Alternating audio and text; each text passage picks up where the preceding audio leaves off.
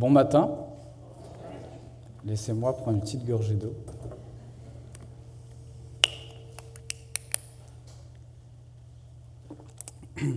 Donc bon matin. Euh, pour ceux qui ne me connaissent pas, je m'appelle William Klipfel. Je suis membre de l'Église évangélique baptiste de Shawinigan Sud. Et euh, les pasteurs m'ont demandé de prêcher euh, ce matin sur le chapitre d'Exode 31. Je suis étudiant en théologie biblique je fais une maîtrise et je fais une spécialisation en counseling biblique. Et je tiens à vous dire, avant euh, de remettre ce moment entre les mains de Dieu, que euh, je me considère privilégié d'être devant vous ce matin. Ma femme et moi, on a beaucoup grandi et appris parmi vous. Donc je suis honoré, sincèrement, de pouvoir ouvrir la Bible avec vous ce matin. Laissez-moi prier, même si pas à prier, j'aimerais vraiment remettre ce moment entre les mains de Dieu. Seigneur, merci pour le temps qu'on peut avoir ce matin pour t'adorer et venir écouter ta parole. Je te remercie car on est dans un pays où on est libre de pouvoir se rencontrer. Et je te remets ce matin particulièrement les euh, familles chrétiennes, ukrainiennes et russes qui sont probablement fortement impactées par la guerre.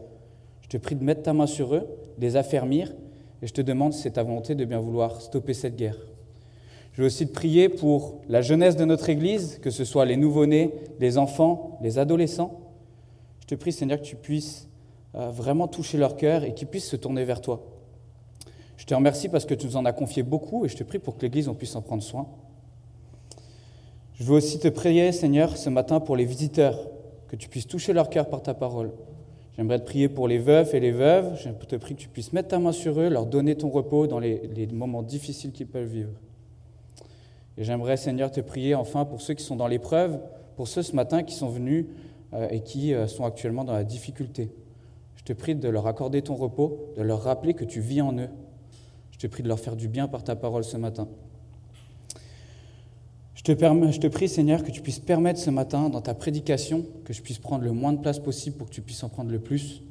Et je veux aussi te prier pour que ta parole ne retombe pas sans effet ce matin, mais que moi, Seigneur, ton serviteur, je puisse de la manière la plus fervente et avec le cœur le plus dévoué euh, annoncer ton évangile.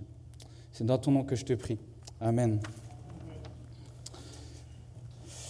Ici, euh, à l'église évangélique baptiste de Shawinigan Sud, nous sommes actuellement dans une série sur le livre de l'Exode. La série euh, s'appelle De la délivrance à la gloire. Et tout ce qui est écrit dans le livre de l'Exode a un lien ou l'autre avec euh, ce thème, et les chapitres d'aujourd'hui n'en font pas exception. Donc on est actuellement rendu au chapitre 31. Il reste neuf chapitres avant que l'on puisse parcourir le livre de l'Exode au complet.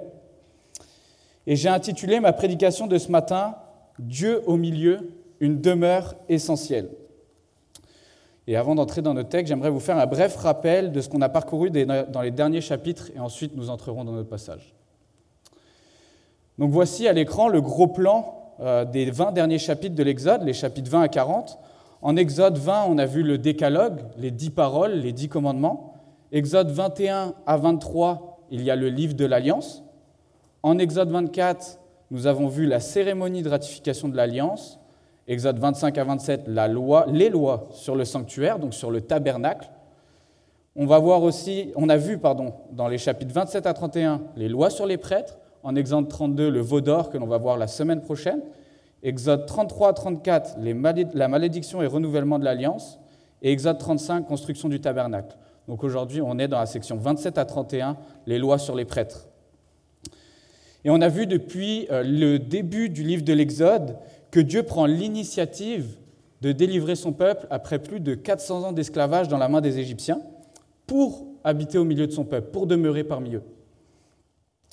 Et dans les chapitres 25 à 30, donc dans les cinq derniers chapitres qu'on a vus, les cinq dernières semaines, Dieu donne les instructions précises et détaillées pour construire le tabernacle. Et la raison pour laquelle c'est précis et détaillé, que le Seigneur prend le temps de bien l'expliquer, c'est parce que c'est très important pour lui. Donc Dieu désire habiter au milieu de son peuple, il désire construire un tabernacle, une tente qui est faite pour être démontée et remontée à un endroit où Dieu va demeurer. Euh, Douglas Vergent et les pasteurs Mathieu, Eric, Patrick nous ont plusieurs fois rappelé qu'un temple est la demeure de Dieu. Donc factuellement, Dieu, en voulant faire le tabernacle, veut construire un temple, veut construire la demeure de Dieu. Bien entendu, Dieu ne peut pas être contenu dans un temple, aussi grand qu'il puisse être, Dieu, il est omniprésent, il est partout, mais il veut bien se faire présent d'une manière toute spéciale dans le tabernacle au milieu de son peuple. Et on peut d'ailleurs remarquer dans la Bible que le fait que l'Éternel habite au milieu de son peuple est un, est un thème qui revient du début de la Bible, de la Genèse jusqu'à l'Apocalypse, et qui parcourt toute la Bible comme un fil rouge. Le Jardin d'Éden était un temple, parce que Dieu y demeurait et y était là. Malheureusement, à cause du péché, l'homme n'a pas pu rester dans le jardin éternellement dans la présence de Dieu. Mais l'Éternel a eu un plan, il a un plan. Il veut faire venir un sauveur, et jusqu'à ce que ce sauveur vienne, Jésus-Christ, il poursuit avec amour et sans relâche les humains, les hommes, en leur donnant toutes sortes de temples qui pointent vers ce qui se passait vers le jardin et qui pour nous pointent vers un lieu encore meilleur, le temple final, si j'ose l'appeler de même, la cité céleste, communément appelée le ciel par les chrétiens. Voici quelques exemples de temples dans la Bible. On a euh, le jardin d'Éden. Certains considèrent l'arche de Noé comme un temple, euh, Noé étant dans la présence de Dieu au-dessus du jugement, euh, au-dessus des eaux. Le temple de Salomon, l'Église, et par ricochet tous les croyants individuellement, puisque tous les croyants possèdent l'Esprit en eux, l'Esprit est en eux, et euh, la cité céleste. Et euh, excusez-moi, Dieu veut demeurer parmi son peuple, et on avait vu euh, dans le chapitre 26, il me semble, avec Matthieu, cette image-là. On avait vu que les douze tribus d'Israël se rassemblaient autour du tabernacle. Et ça montrait que Dieu devait être au centre de la vie du peuple d'Israël. Toutes les tribus étaient autour. Qui était au centre? Le tabernacle, la présence de Dieu. Dieu est au centre de son peuple. Et Dieu veut que les hommes puissent placer euh, l'éternel au centre de leur vie, au centre de leur adoration. Les chapitres 25 à 31, donc les six derniers chapitres, peuvent être euh, séparés en trois sections distinctes. Euh, dans les chapitres 25 à 27, Dieu donne à Moïse sur le mont Sinaï les plans détaillés et précis pour construire sa demeure, détaillés et précis parce que c'est important pour Dieu. Dans les chapitres 28, 29 et 30, on a une description des outils et des ustensiles nécessaires pour rendre un culte à l'Éternel, ainsi que la consécration des sacrificateurs.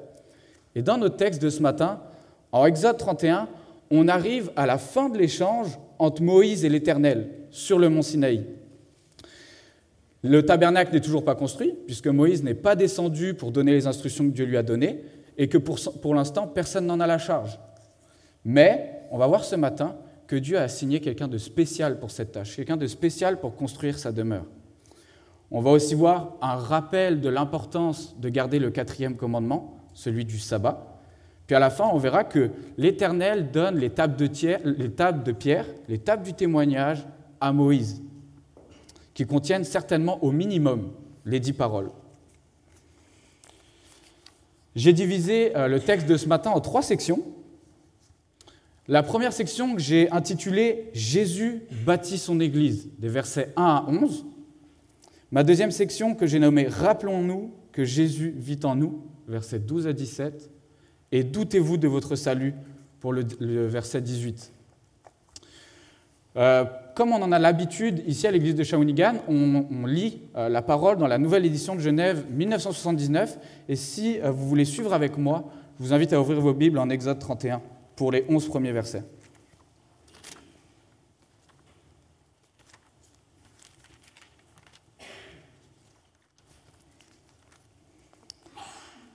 L'Éternel parla à Moïse et dit Sache que j'ai choisi Betsaléel, fils d'Uri, fils de Hur de la tribu de Juda. Je l'ai rempli de l'Esprit de Dieu, de sagesse, d'intelligence et de savoir pour toutes sortes d'ouvrages. Je vous mets à l'écran. Pardon.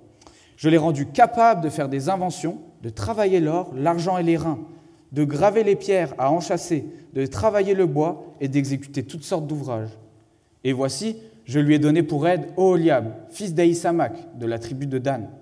J'ai mis de l'intelligence dans l'esprit de tous ceux qui sont habiles pour qu'ils fassent tout ce que je t'ai ordonné. La tente d'assignation, l'arche du témoignage, le propitiatoire qui sera au-dessus et tous les ustensiles de la tente. La table et ses ustensiles, le chandelier d'or pur et tous ses ustensiles, l'autel des parfums, l'autel des holocaustes et tous ses ustensiles, la cuve avec sa base, les vêtements d'office, les vêtements sacrés pour le sacrificateur Aaron, les vêtements de ses fils pour les fonctions du sacerdoce, L'huile d'onction et le parfum odoriférant pour le sanctuaire, ils se conformeront à tous les ordres que je t'ai donné.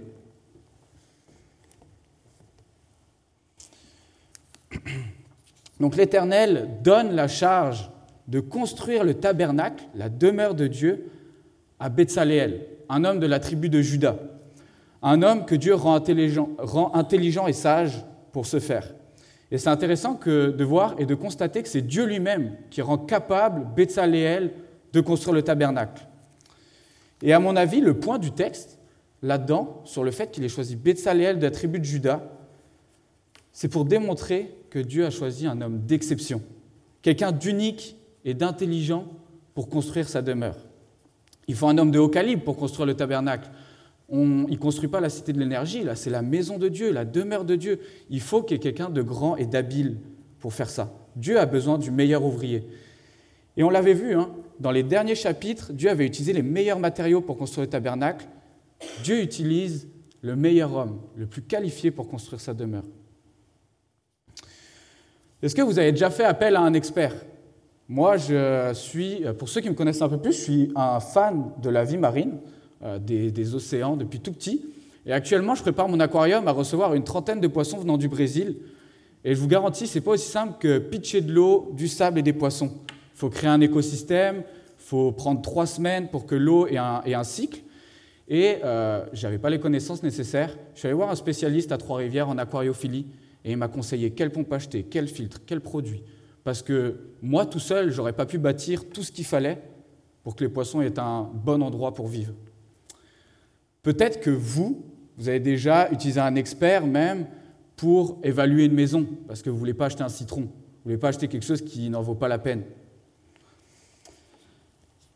Dieu, de la même euh, manière, il choisit Betsaléel, un expert pour construire le lieu où il va habiter, le tabernacle.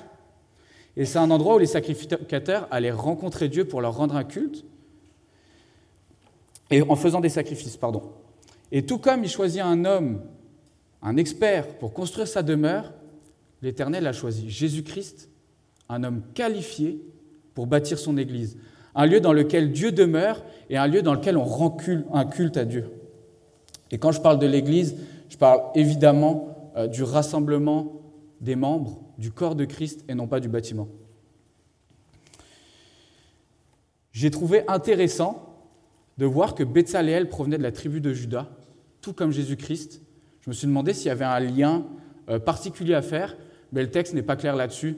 Alors euh, je me suis abstenu de faire un lien, mais je trouvais intéressant de le soulever. Donc j'aimerais vous proposer quelques applications déjà euh, par rapport à ce texte. Premièrement, si le fait que Dieu habite au milieu de son peuple est si important pour lui, et que la construction du tabernacle, de sa propre demeure, ne doit être faite que par un expert, ça nous montre que nous devons nous rappeler que c'est Jésus, un homme d'exception, appelé par Dieu et qualifié, qui sauve et qui fait grandir et qui bâtit son Église. Comme Dieu appelle Betsaléel pour construire le temple, l'Éternel choisit et qualifie Jésus-Christ pour construire son Église. La pierre angulaire, le fondement de l'Église. Et si on souhaite se comparer à quelqu'un euh, ce matin dans le texte, et je ne dis pas qu'il faut le faire, mais si on venait à le faire, c'est certainement pas à Betsalel qu'il faut se comparer, mais plutôt à Oholiab. Nous voulons, tout comme Oholiab, être des aides pratiques pour le travail de Christ dans l'Église, pour l'œuvre de Dieu. C'est Dieu qui nous, fait, qui nous fait grandir par son esprit, et c'est pourquoi on est tous appelés, en tant que croyants, à coopérer avec l'Esprit Saint à notre propre sanctification par notre foi, notre piété et notre repentance. Soyons des aides, ne, mettons pas des bâtons dans les routes dans l'œuvre de Dieu pour bâtir son Église. Bien que ce ne soit pas le point principal du texte, je trouve qu'il y a aussi un principe euh, important et un bon point biblique qui est euh, dans ce texte. Dieu nous appelle tous à une œuvre, tous. Et il nous qualifie pour qu'on puisse répondre à cet appel. Pas pour bâtir son Église, car ça, ça appartient à Christ, mais tout de même, l'Éternel qualifie les membres de son peuple, il les choisit par son esprit pour l'édification commune des croyants, pour l'édification du corps, pour la construction de son Église. Deuxième section, rappelons-nous que Jésus vit en nous. Je vous invite à aller au verset 12 et je vais lire jusqu'au verset 17. L'Éternel parla à Moïse et dit, Parle aux enfants d'Israël et dis-leur, vous ne manquerez pas d'observer mes sabbats. En passant, le mot observer euh, dans la langue hébraïque traduit l'idée de garder, et dans la signification du mot hébraïque garder, il y a la notion d'obéir. Donc le peuple d'Israël est appelé à obéir, à garder le sabbat, à continuer de l'appliquer. Puis on va voir dans la suite du texte que c'était vraiment important. Verset 13. Parle aux enfants d'Israël et dis-leur, vous ne manquerez pas d'observer mes sabbats, car ce sera entre moi et vous, et parmi vos descendants, un signe auquel on connaîtra que je suis l'Éternel qui vous sanctifie. Vous observerez le sabbat, car il sera pour vous une chose sainte. Celui qui le profanera sera puni de mort. Celui qui fera quelque ouvrage ce jour-là sera retranché du milieu de son peuple. On travaillera six jours, mais le septième jour est le sabbat, le jour du repos, consacré à l'Éternel. Celui qui fera quelque ouvrage le jour du sabbat sera puni de mort. Les enfants d'Israël observeront le sabbat en le célébrant, eux et leurs descendants, comme une alliance perpétuelle. Ce sera entre moi et les enfants d'Israël un signe qui devra durer à perpétuité. Car en six jours, l'Éternel a fait les cieux et la terre, et le septième jour, il a cessé son œuvre, et il s'est reposé.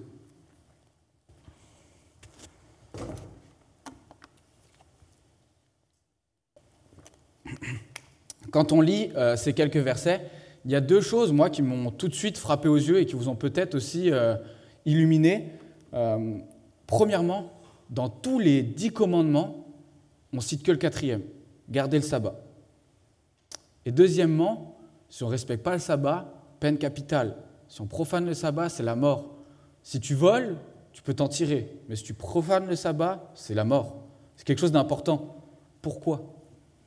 Et la raison pour laquelle c'est uniquement le quatrième commandement qui est cité, il faut se rappeler qu'on est dans un contexte où Dieu bâtit son tabernacle depuis quelques chapitres.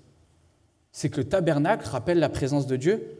Et le sabbat, il permet au peuple de se souvenir de la présence de Dieu, de sa centralité. Il est au milieu du camp.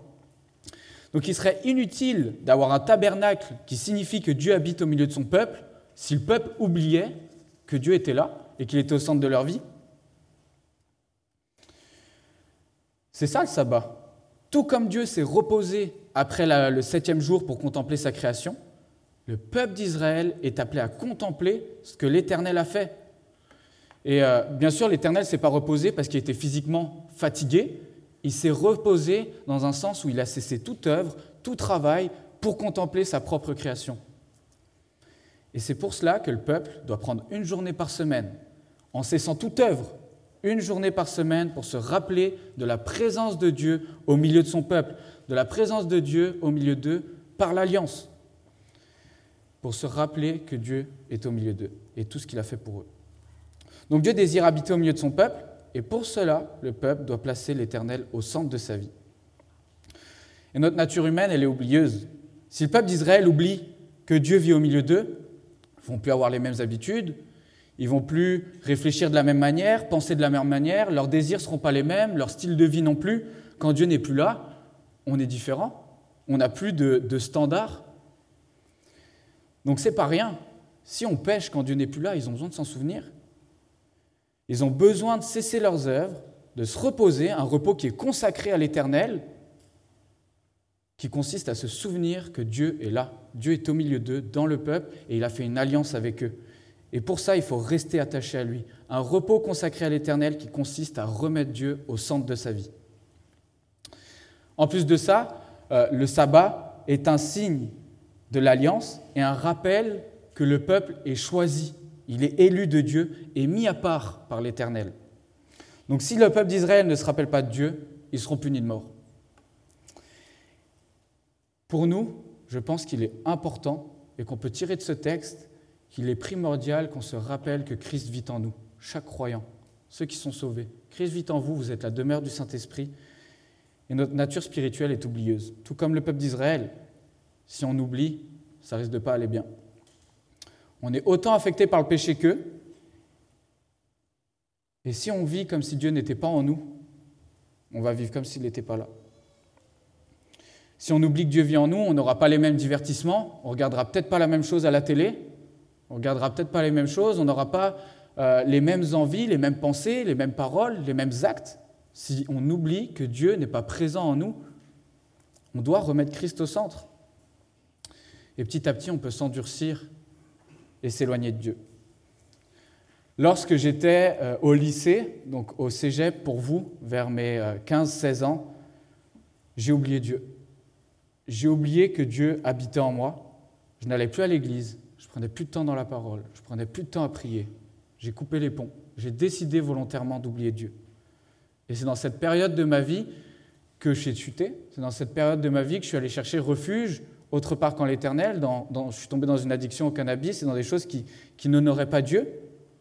Lorsqu'on oublie que Dieu vit en nous, on court vers le danger. Mais lorsqu'on est conscient de la vérité profonde que Christ est en chacun de nous, les croyants, ça change nos vies.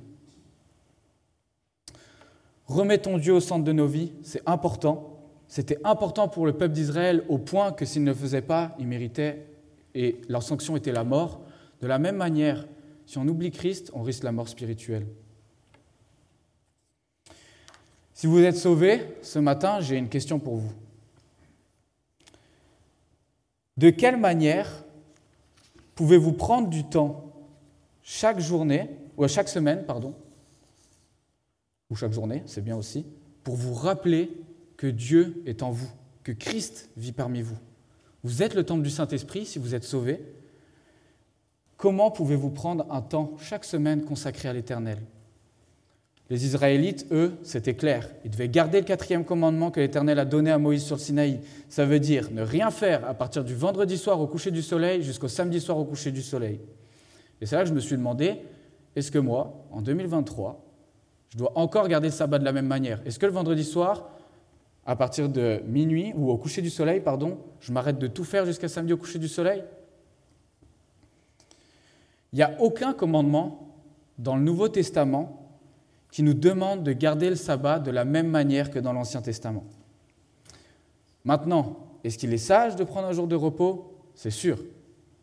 Est-ce qu'il est également sage et bon de dédier une journée par semaine pour nous rappeler de notre identité en Christ et tous ses bénéfices?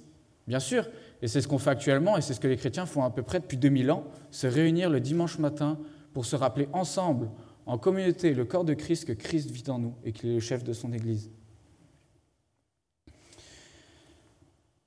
L'auteur du livre d'Hébreu, dans le Nouveau Testament, nous rappelle que nous, les enfants de Dieu, nous trouvons déjà notre repos en Christ et qu'il sera parfait et accompli complètement lorsqu'on ne serons dans la cité céleste, dans la présence éternelle de Dieu au retour de Christ.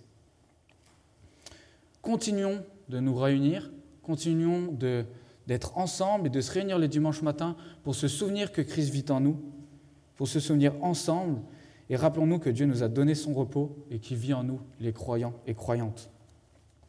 En conséquence, on n'a plus à garder le sabbat comme dans l'Ancien Testament, Beaucoup d'entre nous seraient probablement plus là et morts, parce que ça m'étonnerait que vous ayez tout le temps tout cessé chaque week-end. Mais nous devons faire quelque chose. Il y a un principe important. Nous devons nous souvenir que Christ vient en nous, car ça a des impacts sur nos vies.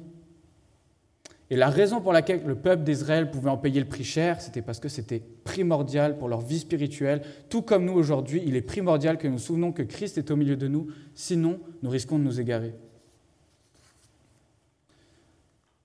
Troisième section, donc le dernier verset, verset 18, Doutez-vous de votre salut?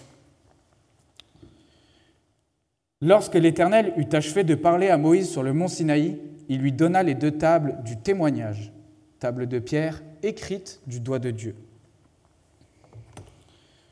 Plusieurs théologiens pensent que chaque table était une copie de l'autre. Sur l'une, il y avait les dix commandements au minimum, peut-être plus, le livre de l'Alliance et sur l'autre, exactement la même chose, une copie l'une de l'autre.